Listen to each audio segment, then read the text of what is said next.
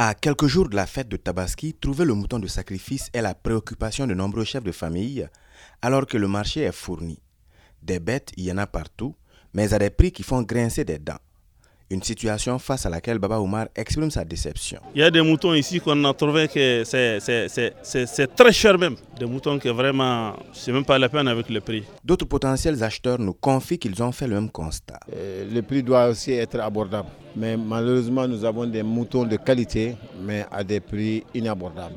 Pourtant, une vente promotionnelle de moutons a été lancée il y a deux jours à Tombouctou. Elle vise, selon ses organisateurs, à mettre vendeurs et acheteurs sur le même espace et ainsi atténuer l'envolée des prix dû à l'action des intermédiaires. Ousmane Maïga, représentant de Sougou Iriwa. L'objectif, c'est de favoriser vraiment l'écoulement des petits réménants au bénéfice des populations.